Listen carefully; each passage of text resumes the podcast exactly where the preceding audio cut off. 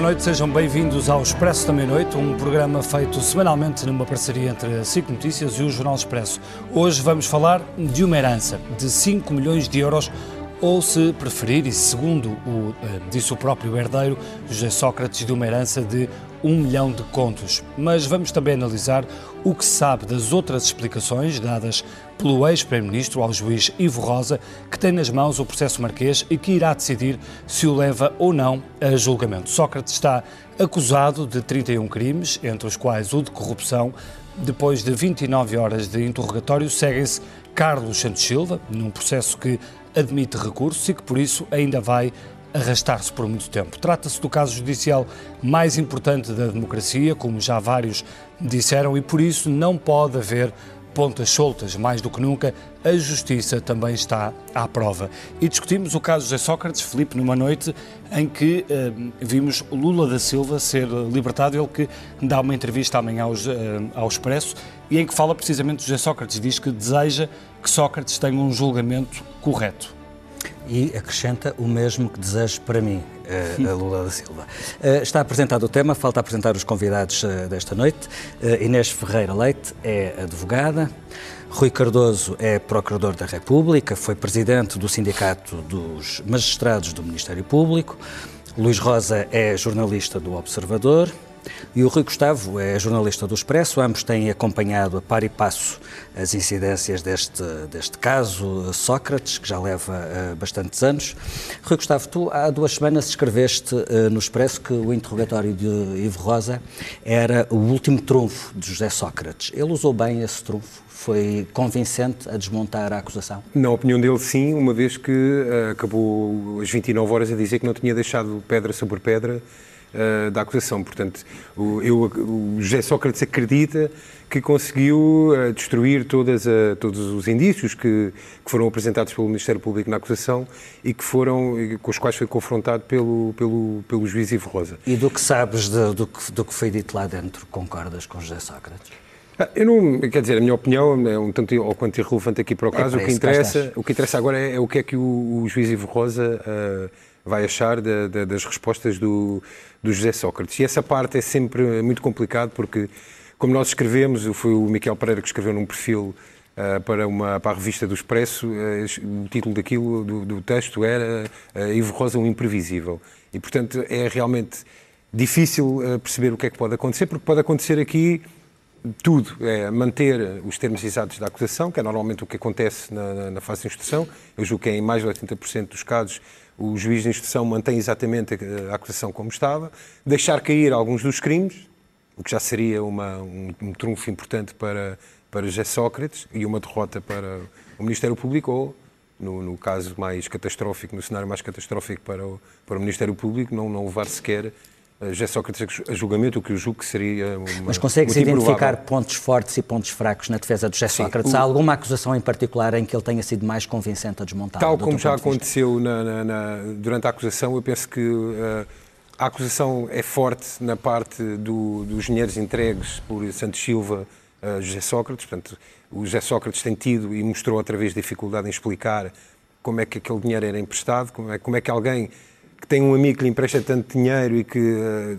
parece dispor do dinheiro como se fosse dele, há as escutas e o Ministério Público nessa parte conseguiu mostrar que, que de facto é, é pouco, uh, é, é, pouco crível que, que, o dinheiro não, não fosse de facto, ou, ou, que, ou, que, Sócrates não, não, não, não tivesse o dinheiro ao seu dispor como se fosse realmente sim, dele. Sim. A parte mais fraca é a parte, ou aparentemente mais frágil, é a parte da corrupção, porque não há uma prova direta, digamos assim, do envolvimento, uma decisão de, de José Sócrates, que o Ministério Público possa dizer, eh, na acusação pelo menos não está lá, uh, tomou esta decisão assim, ou quer relacionada com o Grupo Lena, quer relacionada com o BES, quer relacionada com, com o empréstimo da, da, da Caixa no, no, negócio de, de Valdelobo, nenhuma daquelas decisões foi exatamente José Sócrates. Portanto, não há uma prova direta, o que também é normal em casos de corrupção, porque não há aquilo que se chama smoking gun, regra geral, em crimes de corrupção. Portanto, aquilo que se apresentava antes, na minha opinião, que era uma parte mais forte em relação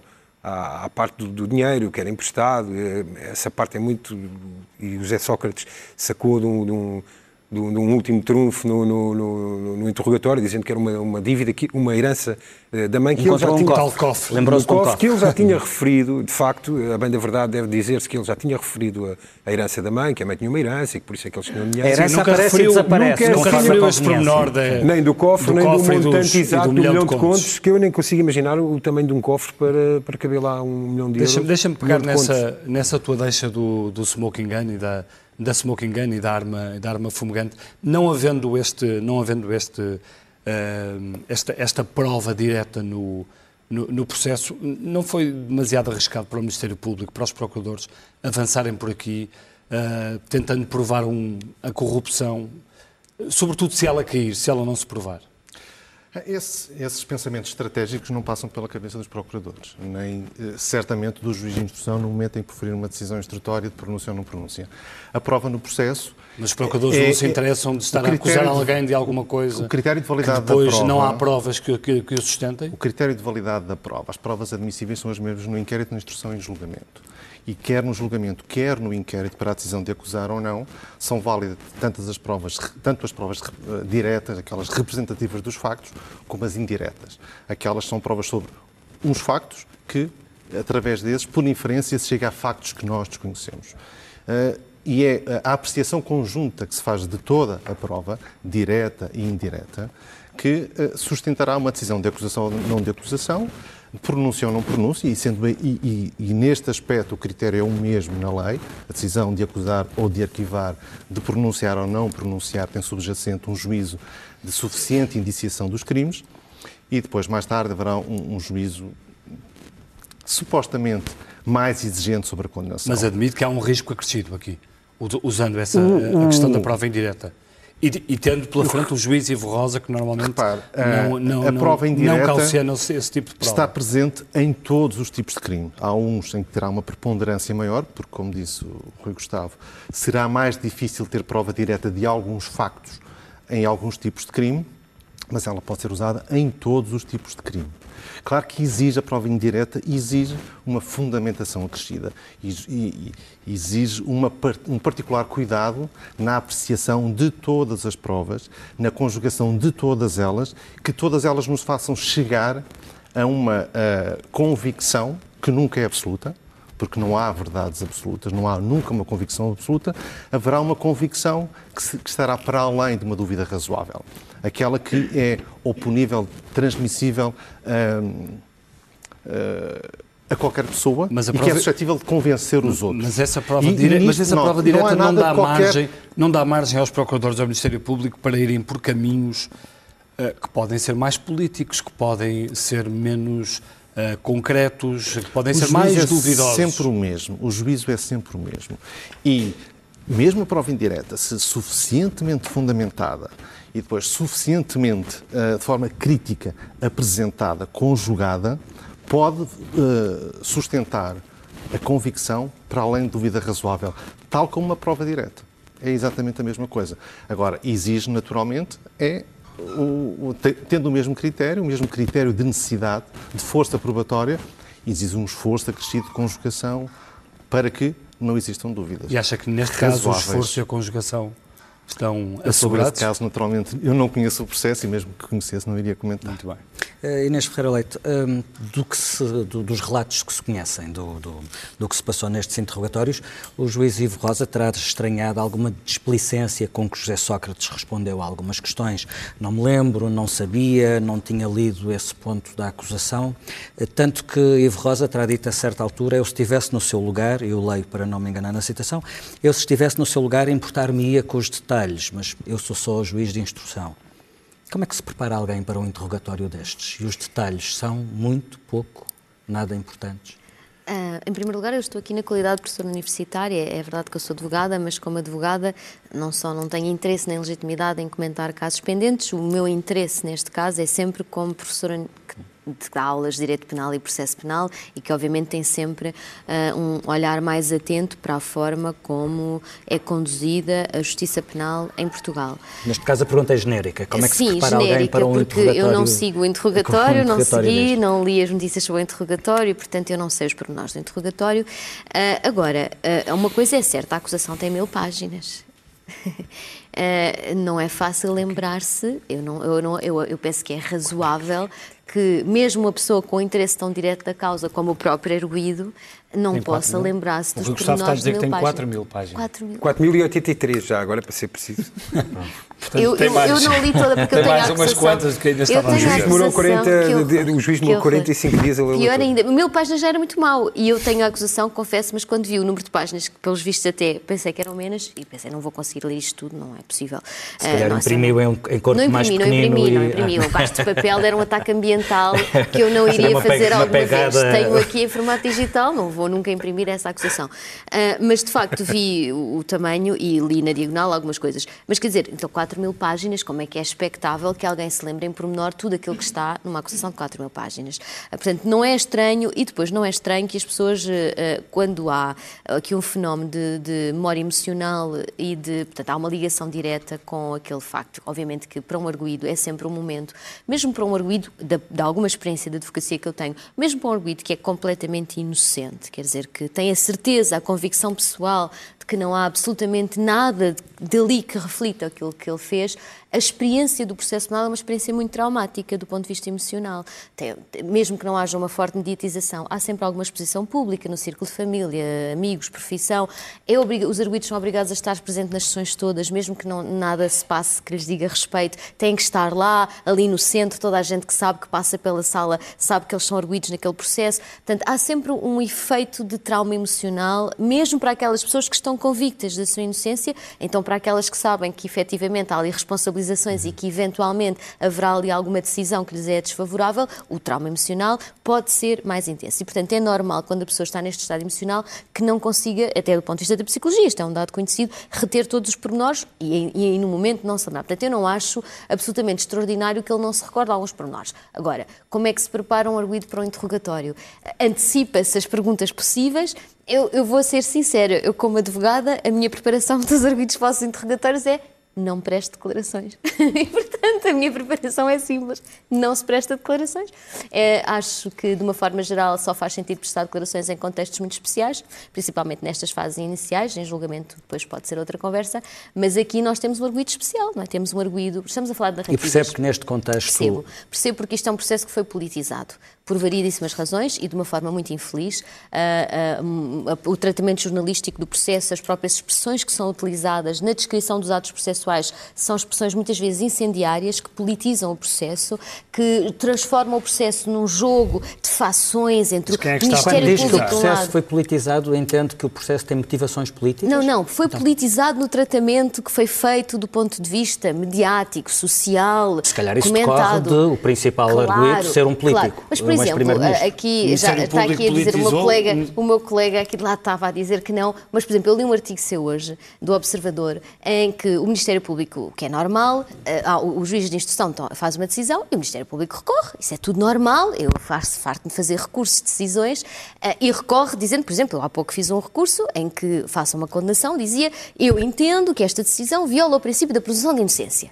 Eu não acusei o coletivo de violar o- presunção de inocência. Mas a expressão que aparece no artigo é Ministério Público acusa juiz Ivo Rosa. Não, quer dizer, fez um recurso em que tem uma visão ah, de interpretação das normas distintas, mas não há ali nenhuma, não há nenhuma guerra, não há nenhuma acusação. Quer dizer, a questão é que a certa altura já pode haver. A forma como atuou o forma- Ministério Público ah, serviu para politizar não, este, eu, eu, este processo ou não? Eu, eu não, eu, obviamente, eu não sei em pormenor toda a atuação do Ministério Público no processo. Tá Iremos tem comentado eventualmente este saber. caso variedíssimas eu vezes penso conhece- que o Ministério Público, quando ah, fazem comentários fora, embora estejam no exercício das funções, contribuem para a politização. Não é politização naquele sentido partidário. Quando eu digo politização é o processo penal obedece a regras de ciência, não obedece a regras só de retórica. O retórica é importante no direito, mas o direito nós não podemos condenar alguém por homicídio consumado quando a vítima está viva.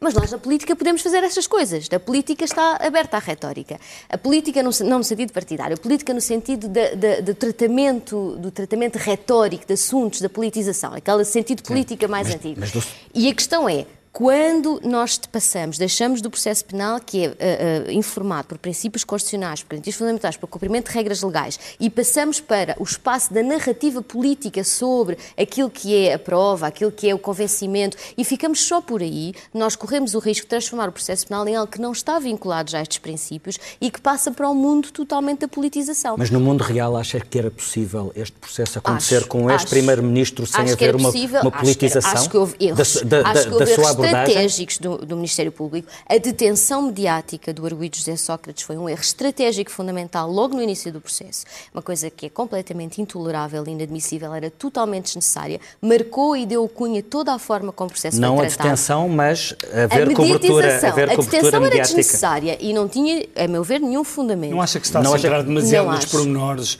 ou nos, acho, nas acho, questões laterais e não no essencial acho que o do, do processo? Acho que, por exemplo, acho que se calhar se perguntarmos a alguém depois de, que tem informação deste processo, qual é o papel do Ministério Público num processo penal, não vai conseguir explicar ou vai explicar de uma forma errada. Não há essa consciência, por exemplo, o Ministério Público não está no processo penal com interesse direto no desfecho da causa em Portugal. Não é como nos Estados Unidos. Também há muitos filmes americanos aqui a, confundir as coisas. Nos Estados Unidos, o procurador tem um interesse direto.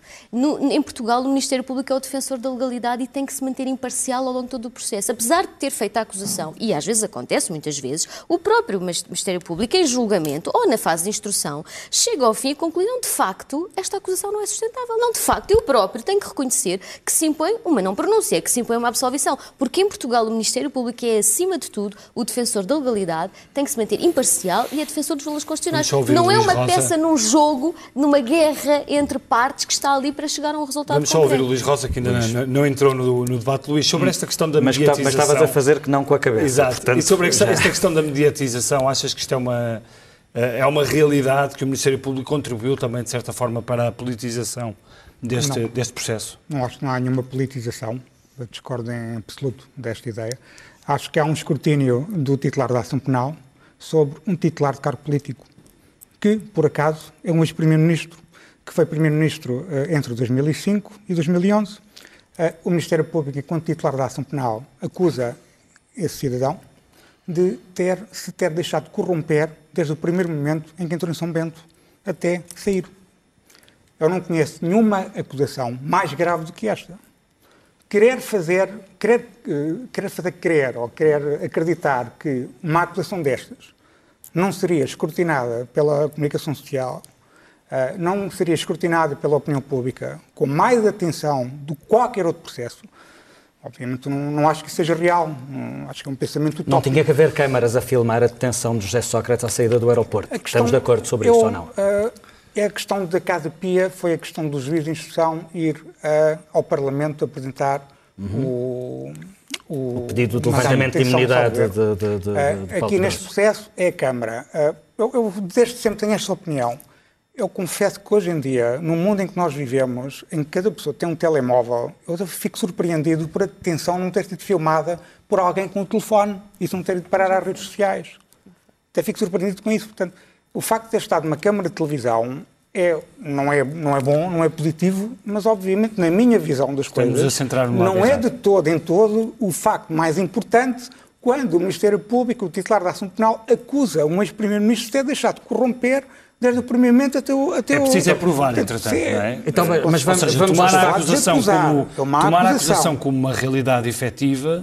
Não, é... não é uma realidade efetiva. É uma acusação. Tem, é essa a expressão que eu estou a utilizar. Sim, sim. E a comunicação social tem que escrutinar as duas coisas. Tem que escrutinar o trabalho do Ministério Público, em primeiro lugar, e é por isso que tem que ter uh, acesso à informação para escrutinar esse trabalho. Mas não, isso mas não, precisa mas não achas que a certa altura esta acusação já parece quase que já se tornou numa realidade uh, para na forma como para é mim, como não é se tornou numa realidade porque eu acredito no sistema de justiça e para mim uma pessoa só é condenada se o tribunal entender que aquela pessoa é culpada e condena. Mas, então, mas a sociedade já fez um julgamento. Ou... Mas, mas era que eu queria chegar. Outra coisa completamente diferente é também o escrutínio que a comunicação social faz e a opinião pública faz sobre os factos que existem nesse processo sobre esse titular de cargo político.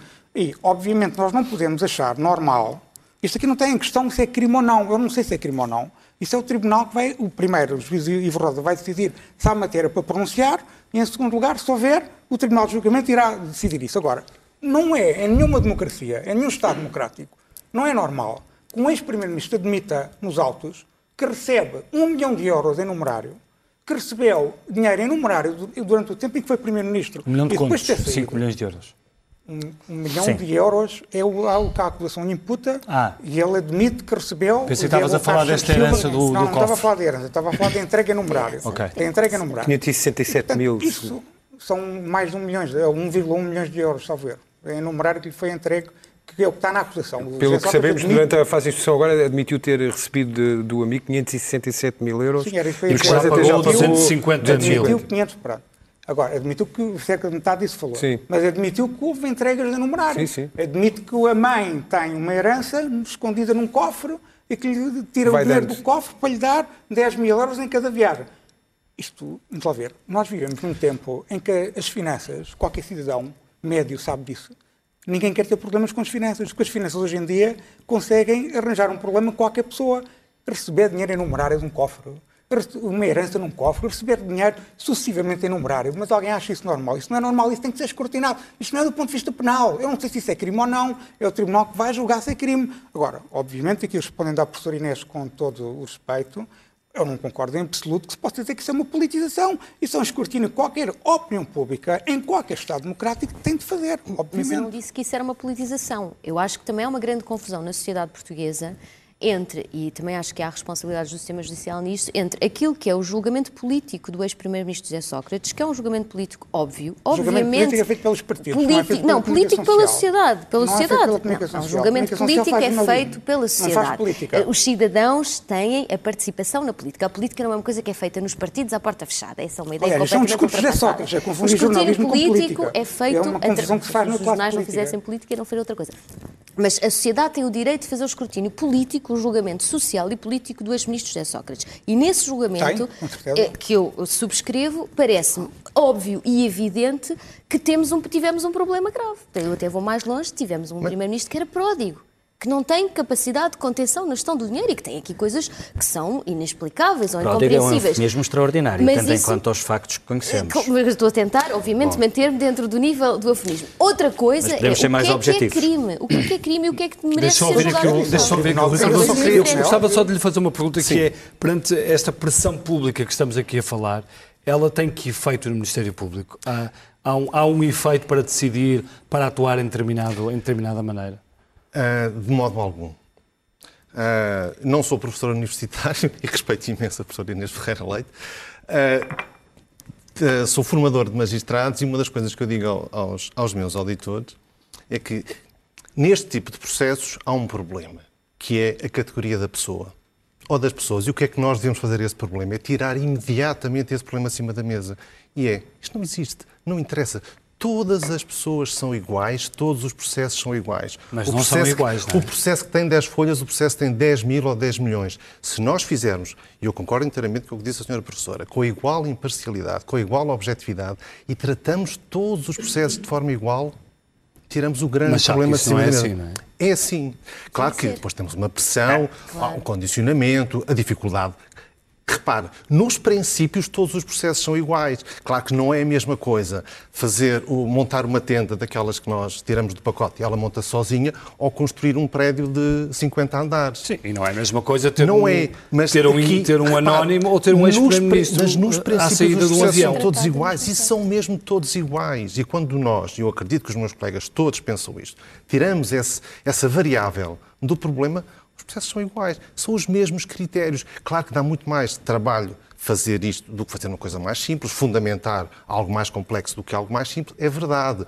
E esse trabalho exige, essa exigência impõe-nos mais trabalho. Mas os Aliás, deixa-me pegar aqui um exemplo. Portanto, não são iguais depois, que, não se, que não se costuma ver, por exemplo, um procurador como o Rosário Teixeira uh, fazer declarações, fazer declarações mas, públicas sobre uh, José Sócrates. foram duas ou três frases, normalmente poderão, poderão, poderá alguém considerar mais felizes ou mais infelizes. Mas como é que as, fra como é que as considerou? A frase, a frase, não, a, frase em, a frase que temos aqui em, em, conta é no fim a gente faz contas. Isto parece que, parece que temos aqui um ajuste de contas. Não é porque... Mas parece. Pronto, eu não, não falei com ele, não sei o que é que ele pensou ao dizer isso. Mas parece-me evidente que essa interpretação não é correta. Porque ele não tem nenhum poder decisório no processo a partir do momento em que acusou. Não tem. Quem tem é o juiz de instrução. E se houver pronúncia, Sim, será o juiz de mas para a julgamento. opinião pública tem um peso Mas o procurador é. dizer Repare, isto, não é? O que ele quis dizer, para um jurista, Sim, que eu interpreto facilmente, é que há um momento do Ministério Público, que é o inquérito, que dirige em que há pouca participação do arguído. Toma uma decisão. Depois é o momento de o arguído pedir ao juiz, confirme lá se esta decisão está ou não bem tomada. E nesta fase houve-se a prova produzida, ou melhor, apresentada pelo, pelo arguído. O juiz, o juiz de instrução vai proferir uma decisão que vai apreciar toda a prova. Esta produzida agora, mas também toda a do inquérito. E é nesse sentido que depois de tu, irá apreciar toda a prova. E haverá uma decisão. Ele não tem nenhum poder decisório. Uma interpretação de que ele quis com isso dizer que ele depois vingar-se-ia dele, ele não tem nenhum poder de decisório. Nenhum. Nenhum. De nenhuma decisão a partir do momento em que acusou ou que arquivou. Não tem. Cair, Essa- essa cair, cair não é crime, problema. cair a acusação da Este corrupção, dizia- cair a acusação da corrupção é, é, é mau para o Ministério Público? O Ministério Público, ah, e isto não são palavras vãs. A senhora professora disse, e bem, objetividade, imparcialidade, que não é algo pacífico, mas que eu defendo que o Ministério Público também está sujeito a- ao mesmo dever de imparcialidade. Hum, isso significa que, em todo momento, respeito pela lei, objetividade. Há prova acusação, não há prova arquivamento, há prova pronuncia-se pela pronúncia, a instrução pronuncia-se pela condenação. Não há pela absolvição. Isso é claro. E Agora, tem o, tem o dever, tem o dever de tentar provar, de tentar apurar, é de procurar fazer a prova. Mas a partir do momento, eh, eh, ou melhor, mas nisso, estar desperto a captar toda a prova, mesmo a favor do arguído. Uhum. E deve fazê-lo. E se não está a fazê-lo, está a atuar muito mal. Está a desrespeitar o, o- o seu estatuto de magistrado, o seu estatuto de magistrado do Ministério Público. Isto não Mas, são doutor, palavras o Ministério vãs. Público pedir absolvição já no julgamento ou na instrução é uma raridade, é uma exceção. Não, Não, é, acontece, não. acontece não bastante. é, Eu não sei exatamente acontece. quais são os números, mas é. Acontece, acontece. na maioria, da- na maioria das vezes não acontece. Nós não o atual presidente nós do Sindicato do- dos Magistrados do Ministério. Público disse isso mesmo, que há, há procuradores pressionados a não pedir a absolvição de arguídos, mesmo quando não há provas. Por coisas patológicas, raras e que também não têm esta dimensão que. Tão raras que mereceu uma denúncia pública do presidente do Sindicato dos Eu Magistrados do conheço os casos, Público. não são generalizáveis.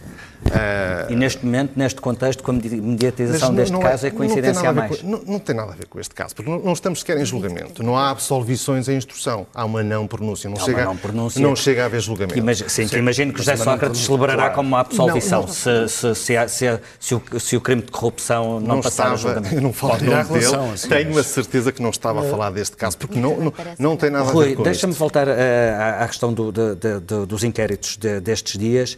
Hum, como tu dizias, hum, parece haver uma fragilidade maior na questão da, da acusação sobre corrupção e, se bem percebo, José Sócrates reconheceu uma série de problemas em relação aos seus dinheiros, embora diga que é tudo normal, receber, receber dinheiro em, em cash e, e pedir 10 mil euros agora à mãe, a mãe uns dias está depenadinha, noutros dias tem um cofre cheio de notas lá em casa.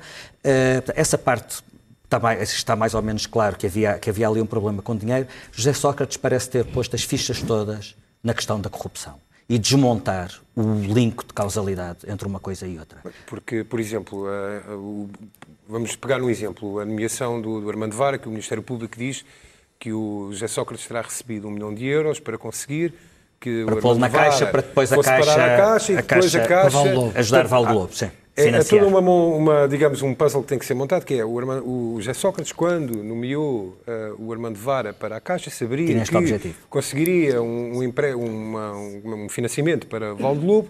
E, no entanto, o ex-ministro da- da- das Finanças, Teixeira dos Santos, já eh, na, na fase de, de- de inquérito, tinha dito que quando nomeou, que tinha sido ele a nomear o, o Armando Vara e que... E que o Sócrates e aconselhou sequer a tinha- não fazer. Não, não, não. Quando foi interrogado pelo Ministério Público, disse que nem sequer tinha dito nada a Sócrates, mas que saberia que isso seria do seu agrado.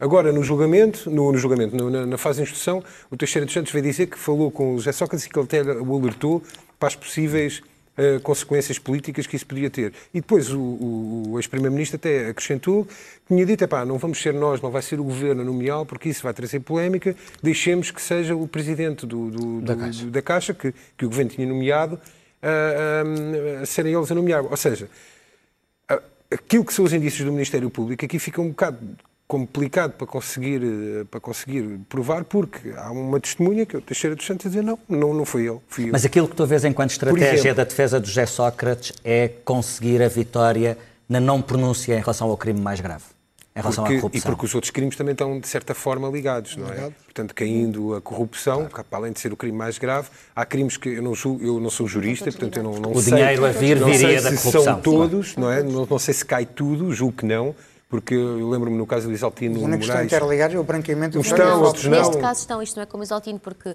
neste caso não, não é uma questão, nós não sabemos objetivamente que o dinheiro é do arguído e, portanto, temos objetivamente o branqueamento ou fraude fiscal, a pertença do dinheiro depende da demonstração dos pressupostos da corrupção. Portanto, e, caindo a corrupção... Caindo a corrupção, eu não sei como é que se sustenta o branqueamento de capitais e a fraude fiscal, Portanto, porque eles estão alicerçados na questão da pertença daquele dinheiro. Se, se, se, se cai corrupção é porque se demonstrou que aquele dinheiro não vem daquela, não era dele, ou não vem daquela forma ao Luís Rosa sobre um esta questão difícil. da corrupção. Se uh, aquela declaração que faz o empresário Helder Batalha uh, para sustentar a tese da corrupção, uh, em que ele diz que o Ministério Público tem como grande trunfo a confissão do, do empresário Helder Batalha, representante dos interesses do BES em Angola, que admitiu ter feito uma transferência de 12 milhões de euros para uma conta de Santos Silva a pedido de Ricardo Salgado, o homem a quem não se dizia não. isto é, é suficiente. Isto é, é uma prova testemunhal. Isto, isto pode ser suficiente? Vamos lá ver. Essa, esse movimento é muito importante. De Helder que também foi acusado no processo, mas não é acusado, salvo erro, não é acusado de corrupção, é acusado de outros crimes. O que já valeu é. acusações de ser uma delação premiada, digamos assim. Bem, isso terá que se provar também, se foi uma delação premiada ou não. Mas uh, neste momento, esse depoimento de Helder Batalha é importante. Uh, e porquê? Porque liga, liga a prova direta que existe, que é direta, é clara, está documentada, que são os circuitos financeiros. Não é só questão do numerário, é sabe-se onde é que o dinheiro saiu, sabe que saiu do Grupo Espírito Santo, passou por Hélder Bataglia, passou por Joaquim Barroca, passou por Carlos Santos Silva, depois Carlos Santos Silva traz o dinheiro para Portugal e esse dinheiro é distribuído a José Sócrates. Isto é evidente, é claro, há uma prova direta disso. A prova indireta vem porque é que isto aconteceu porque o Ministério Público alega que há um alegado favorecimento de José Sócrates a três grupos económicos. Mas, por exemplo, José Sócrates diz que esse favorecimento acontecia antes do tempo. Isso, e a prova... Uh, porque há coisas que só aconteceram tempos depois. Eu por exemplo, inteiramente com o Rui Gustavo uh, disse há pouco que a questão do, dos numerários, a questão dos circuitos financeiros é a prova mais forte que o Ministério Público tem. A prova menos forte ou mais fraca é, de facto, a questão dos favorecimentos que terão sido alegadamente concedidos, porque não há uma interferência direta de José Sócrates nesses processos de decisão. Uh, não há na, na, decisão, por exemplo, das adjudicações da parte escolar ao Grupo Plena. Sim, a questão do negócio da Venezuela, José Sócrates isto não poderia ter sido subornado com 1,2 milhões de euros em 2007, porque o negócio só se concretizou em 2008. Isto serve para dizer que não podia haver suborno Eu acho que o, antes. O, o, que se sabe do interrogatório, eu acho que o José Sócrates tentou de facto responder, respondeu bem, muitas dessas, dessas dúvidas. E, e, os argumentos que ele apresenta também são os argumentos que podem ser considerados válidos. O juiz de agora vai avaliá-los, com certeza.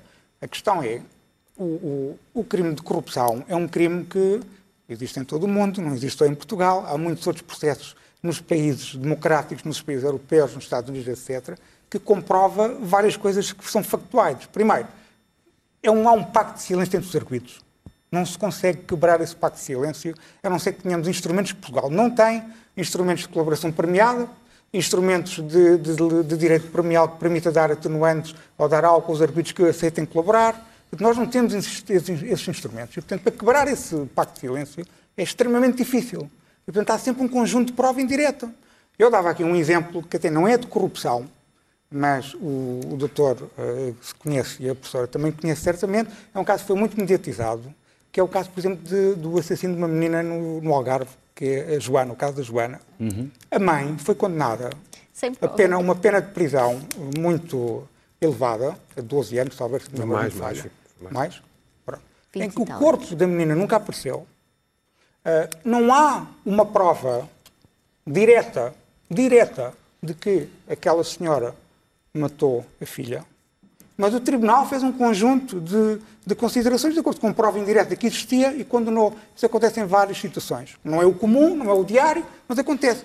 E o que eu espero é que o sistema de justiça seja, aplique a lei da mesma forma. Ou seja, não aplique a lei de forma diferente para José Sócrates e aplique a lei de forma diferente para a mãe da Joana. E, portanto, o nosso, o nosso sistema penal permite, de facto, eu não sou jurista, mas daquilo que conheço, permite é. que, de facto, a prova indireta seja avaliada, seja utilizada e que sirva para pronunciar arguídos, que sirva para condenar arguídos. Portanto, isso existe. Eu sou, e posso dizer que esse caso da Joana é o caso que eu utilizo nas minhas aulas para demonstrar como é que alguém é condenado sem provas suficientes. Eu considero que esse caso da Joana eh, não há a menor prova de intenção de homicídio. Eh, Quer dizer que nós, eh, a prova de que a criança morreu e que o corpo poderá ter sido ocultado ou alguma coisa, mas não há a menor prova, a não ser com provas inválidas que foram invalidadas e que foram obtidas através de violência física e tortura, não há a menor, e que além de mais eram contraditórias, não há a menor prova de que houve intenção de homicídio. Portanto, para mim, tecnicamente, um ponto de vista jurídico, de- de- de- esse é o pior exemplo que se pode dar. E que se for esse o critério Não, não, não é para condenar também exemplo. nesse A processo, questão- é um critério péssimo. Eu questão não é quero viver num sistema de justiça em que é esse... Certo, e mas é eu não quero viver num Isso é país em que esse modelo de justiça é, é- em que o critério probatório é esse, porque é um critério probatório que fica, é meu ver, aquém do padrão constitucional. Mas, mas a corrupção existe. Mas a e questão, sendo quase impossível aqui de demonstrar, mas não, é assim não tão, havendo não é assim smoking gun, impossível, porque ainda por cima os nossos tipos encolhemos agora os ombros já estão. e fingimos que não, não, aconteceu? não, obviamente. Agora, eu ao que contrário aqui, existe aqui do um meu grau colega... de prova indireta para, para, para um acho caso que- de José Sócrates, não se existe para outros casos. Não, só mas é que existe, que existe, existe de uma forma geral.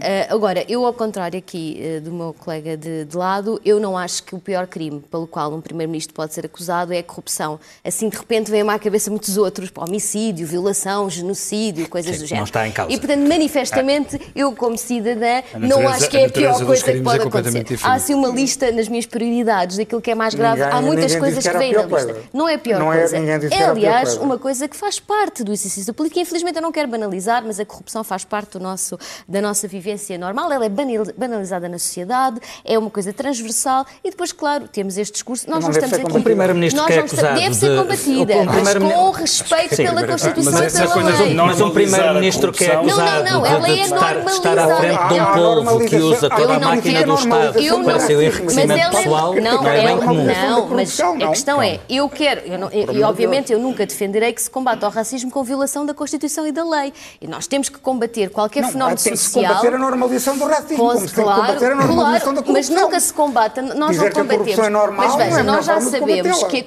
nós não conseguimos combater a normalização do machismo, do racismo, da violência doméstica através do direito penal. Nós temos que fazê-lo através da educação e por isso é que eu tenho sempre defendido que a única forma de combater a corrupção efetivamente, sem ser de uma perspectiva de já aconteceu e agora a única coisa que podemos fazer é aplicar penas de prisão, é através da educação, de Sim, campanhas de prevenção. tempo, isso leva tempo. E- e- tempo e não e teremos- e teremos que julgar. Agora, Sim. nós não estamos aqui a fazer nada de novo. A Itália já fez tudo isto. Nós estamos a fazer meditação de processos de corrupção com políticos e ex-políticos, já com penas exemplares, e o resultado foi péssimo do ponto de vista quer do ponto de vista do sistema judicial, do ponto de vista político e do ponto de vista social, tiveram efeitos zero na diminuição da corrupção em Itália e, portanto, nenhum resultado positivo sai daqui. Nós, nós não estamos aqui, nós não nascemos ontem aqui. Nós, quem conhece história, e a história dos processos, da politização dos processos de corrupção e da forma de combater, sabe que o caminho que Portugal está a seguir neste processo não conduz Mas se a nenhum amanhã houver um bom. despacho de não E, pronúncia em relação à corrupção, Inês, o o resultado caminho não é o será caminho da ótimo. lei. Não, não, não, não estou a falar fala do caminho do Ministério não Público, estou a falar do caminho da Não mediatização. Sim, o Ministério. Público tem que fazer o seu trabalho.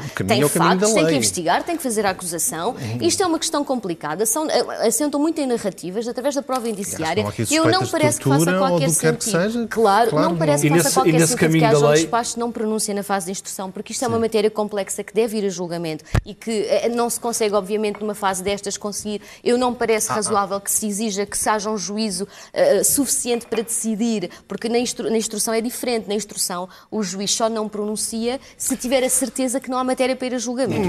O juiz Nesse- não é o Devia ser assim, mas, Não, mas é, não mas contrariamente até ao que se pensa, Acaba por ser um é que- bocadinho. que se pensa que, há bocado o Rui Gustavo dizia isso, que raramente há há alteração Não da é decisão. verdade, não é um terço, verdade. um terço é das decisões do Ministério Público são alteradas em instrução. E que é normal. Quer decisões de arquivamento que passam a é pronúncia, ou seja, a acusação, quer de acusação que passam a não pronúncia, um terço. Dados do- dos relatórios anuais da Procuradoria-Geral da República. Atenção que isso é normal. Que é um número relevante. E não Nesse- quer dizer nesse nada caminho da da lei que falávamos- Ministério Público. Nesse caminho da lei de que falávamos, eu gostava de, de lhe perguntar sobre, sobre esta relação difícil que existe entre o juiz Ivo Rosa e o Ministério Público. Como é que, como é que a explica?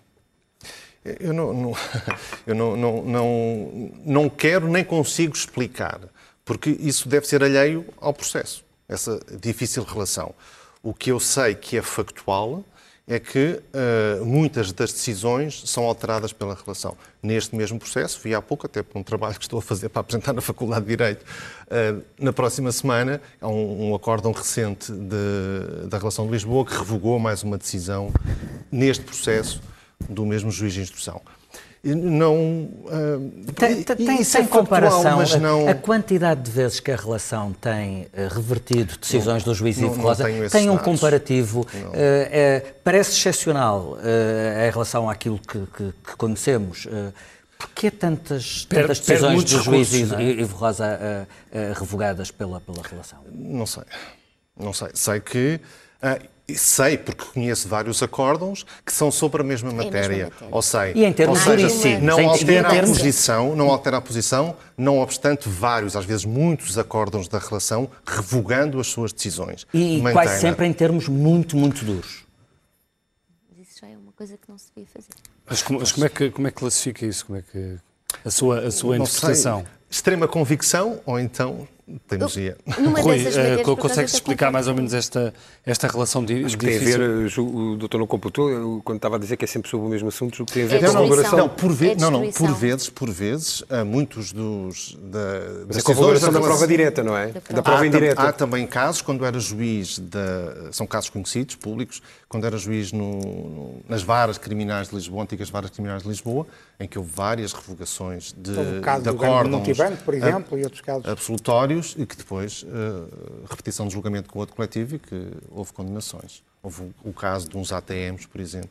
Muitos, Era um caso de, de prova muitos, que também lá está indireta. com explosão. Sim. De, que o juiz de... tomou a decisão de absolver todos os arguídos, o Ministério Público correu, a relação anulou Mas era um caso, dos vídeos, o regulamento foi repetido e todos os arguidos foram condenados.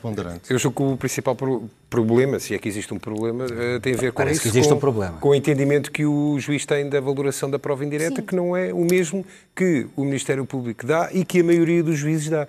E, portanto, quando chega à relação, como a maioria dos juízes não. muitas vezes valora a prova indireta de uma maneira diferente daquela que o que o Ivo Rosa uh, valora. Mas neste acaba por que têm estado em casa não tem a ver com não prova indireta. Não tem a ver com valoração, não tem, a ver com, com prova indireta. Porque ele está-se a pronunciar antecipadamente do que eu vi das decisões. Ele está-se a pronunciar antecipadamente sobre a validade da prova ah, do ponto de vista formal é e a relação do entendimento que esse momento dessa pronúncia é só no final da decisão instrutória e ele está-se a pronunciar neste momento. Portanto, sempre que ele se pronuncia, há recurso para a relação, a relação tem aquela visão. E a relação, e, está, e a relação tem desautorizado. E a relação tem dito que ele não pode se pronunciar neste momento. Pronto. havia dois recursos uh, interpostos uh, que, que o juiz de instrução determinou que subissem só a final. Sim, e houve reclamação e a relação mandou subir Sim. imediatamente, porque Mas, deveriam ser apreciados já. Sr. Procurador, uh, no, no início do programa dizia que este é o, talvez o caso de justiça mais, mais importante da, da democracia. Uh, sente que, que a justiça também está à prova aqui, neste caso específico?